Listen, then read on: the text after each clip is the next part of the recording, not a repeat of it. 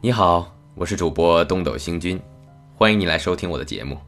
今天继续为大家演播鲁迅先生的散文集《热风》，请您收听《热风》四十二。古来很有几位恨恨而死的人物，他们一面说些怀才不遇、天道宁论的话，一面有钱的便狂嫖滥赌，没钱的便喝几十碗酒。因为不平的缘故，于是后来就恨恨而死了。我们应该趁他们活着的时候问他：“主公。”您知道北京离昆仑山几里？弱水去黄河几丈吗？火药除了做鞭炮，罗盘除了看风水，还有什么用处？棉花是红的还是白的？谷子是长在树上还是长在草上？桑间蒲上情形如何？自由恋爱怎样态度？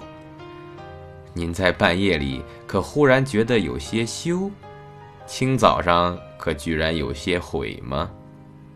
四斤的蛋，您能挑吗？三里的道，您能跑吗？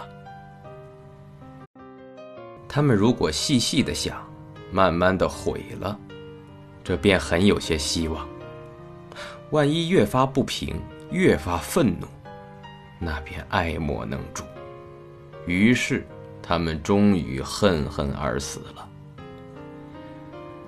中国现在的人心中，不平和愤恨的分子太多了。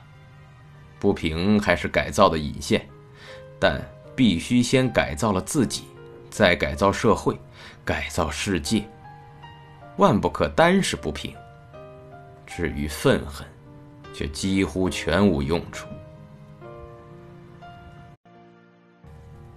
愤恨只是恨恨而死的根苗，古人有过许多，我们不要蹈他们的覆辙。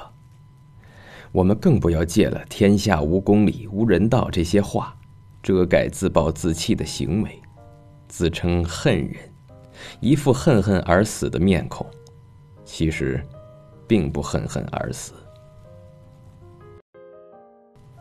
好了，今天就为您播送到这里了。如果您喜欢我的节目，可以为我点个赞，或者转发给您的朋友。感谢您的收听和支持，我们下期再会。